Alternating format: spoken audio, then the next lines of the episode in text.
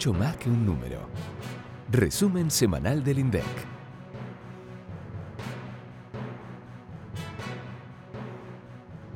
Buenos días, buenas tardes, buenas noches. Bienvenidos y bienvenidas a Mucho más que un número, un podcast del INDEC pensado para conocer las novedades semanales. En este caso les compartiremos la información que dejó la semana entre el 13 y 17 de julio.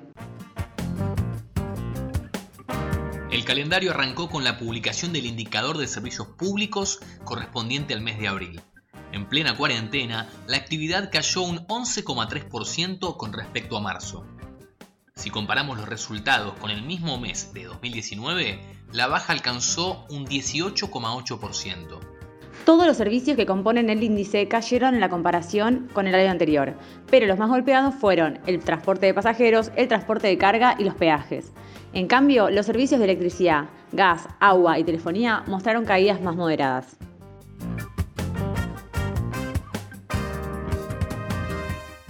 Un dato más actualizado de la actividad fue el del uso de la capacidad instalada en la industria, que también se publica todos los meses. En este caso, se conoció el de mayo. Durante ese mes, los establecimientos hicieron uso del 46,4% de su potencial productivo. El resultado fue 4,4 puntos porcentuales mayor al de abril, pero está por debajo del mismo mes del año pasado, cuando se registró una utilización de la capacidad instalada del 62%. También se publicó esta semana la encuesta de turismo internacional con datos de mayo. Por la situación conocida de la pandemia y por segundo mes consecutivo, no se registró actividad en el sector. Hablando de la pandemia, hoy se publican los nuevos resultados de la encuesta cualitativa Comercios durante la emergencia sanitaria.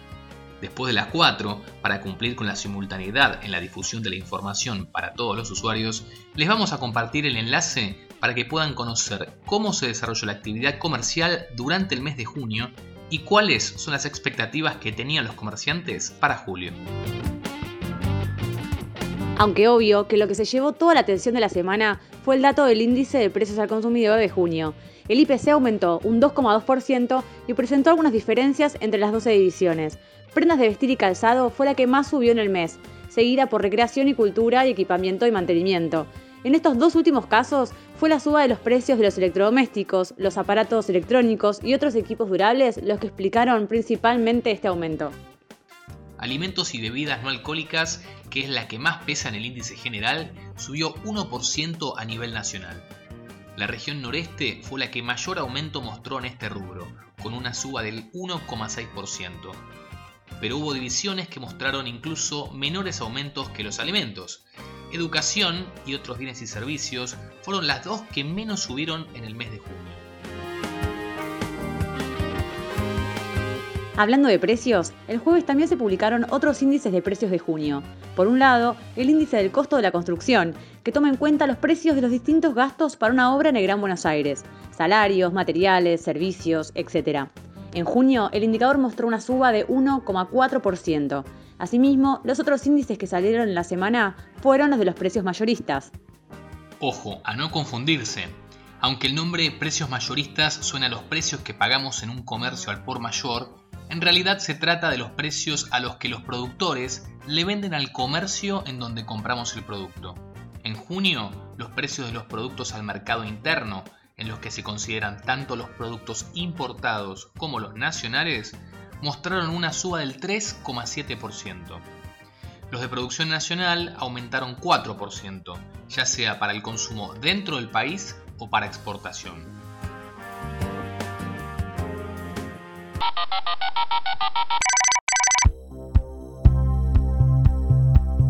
¿Tenés dudas? ¿Querés saber más sobre estos informes? Te recordamos que podés acceder al calendario anticipado desde la página web www.indec.gov.ar. Los informes se publican a las 16 y también podés descargarlos desde la web. Y si tenés dudas, podés escribirnos por las redes sociales. Somos arroba Indec Argentina en Twitter, Instagram, Facebook y LinkedIn. Y si no, por mail a prensa.indec.gov.ar. Un tema muy importante si fuiste seleccionado para participar de la encuesta permanente de hogares, te vamos a estar contactando por teléfono si tu provincia todavía se mantiene bajo el aislamiento social, preventivo y obligatorio. En caso contrario, el relevamiento se realizará de forma presencial.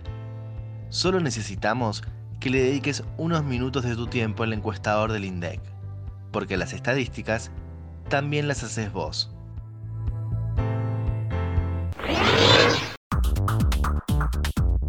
Esta semana presenta dos días muy relevantes. Este miércoles 15 de julio se cumplieron 10 años de la sanción de la ley de matrimonio civil entre personas del mismo sexo.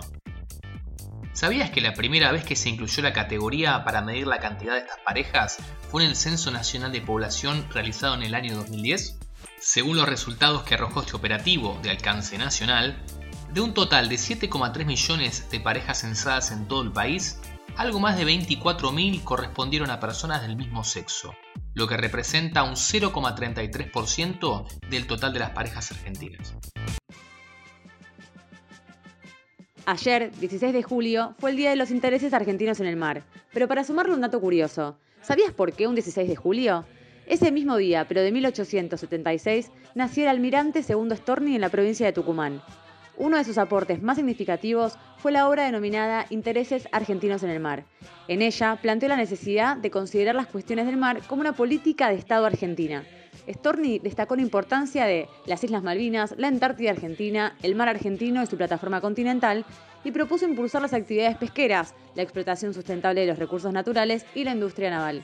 Hoy, 144 años después de su nacimiento, los intereses marítimos nacionales se mantienen vigentes. Para sumar, y como es un podcast de estadísticas, te compartimos un dato del INDEX sobre la actividad marítima en nuestro país. En el último informe anual de complejos exportadores realizado en el año 2019, la pesca fue el octavo complejo exportador del país, con exportaciones por 1.863 millones de dólares.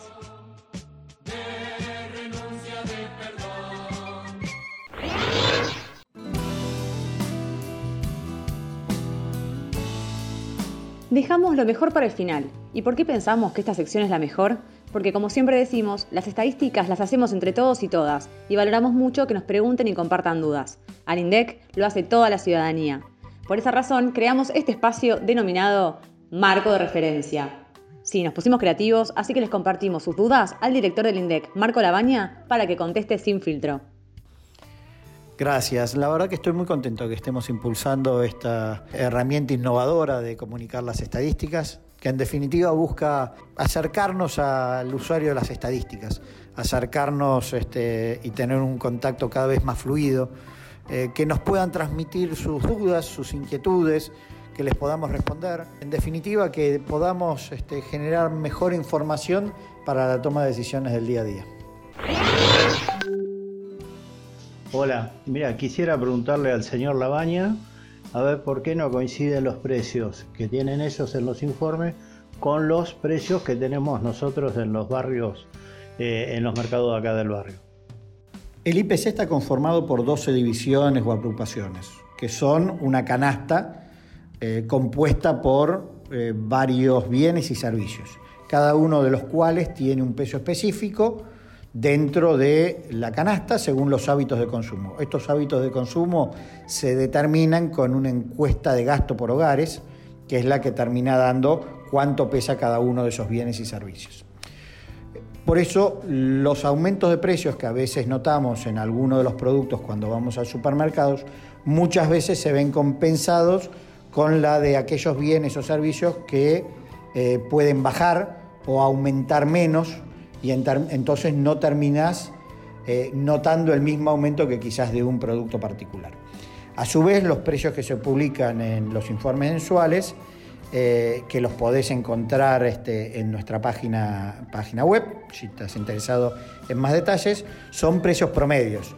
Cuando se realiza el relevamiento de precios, no consultamos en un, un solo precio, sino que se consideran distintas marcas de productos, distintas zonas eh, o localidades eh, y los distintos tipos de comercio, almacenes, supermercados, hipermercados, autoservicios, etc. Todo eso eh, conforma el precio medio que después terminamos reflejando en la publicación de los informes. Buenas tardes. Me gustaría tener información sobre personas con discapacidad por provincias en nuestro país. Gracias. El INDEC entre abril y mayo del año 2018 realizó en conjunto con las direcciones de estadísticas provinciales un estudio nacional sobre el perfil de las personas con discapacidad. En ese informe vos vas a encontrar datos a nivel nacional y desagregados por regiones y el mismo lo podés bajar de la página web del instituto que es www.indec.gov.ar eh, y ahí creo que vas a tener todos los datos que te pueden aclarar tu duda. Hola, buenas tardes. Mi deseo es saber si tienen relevado eh, algunas cuestiones relacionadas con la desigualdad de género y la feminización de la pobreza. El porcentaje de mujeres y varones analfabetos y analfabetas, el porcentaje de mujeres y varones que finalizan los estudios secundarios eh, y también si tienen datos en relación a las tareas, al tiempo destinado a tareas de cuidado y domésticas.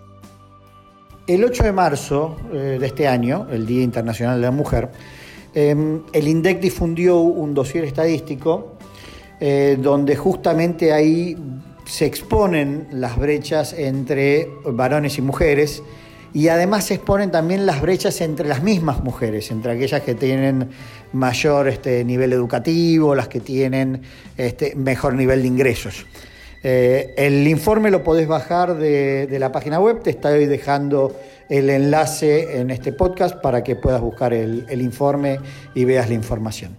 Además, déjame que te cuente que eh, estamos trabajando para realizar en el año 2021 eh, la encuesta nacional del uso de tiempo y trabajo no remunerado.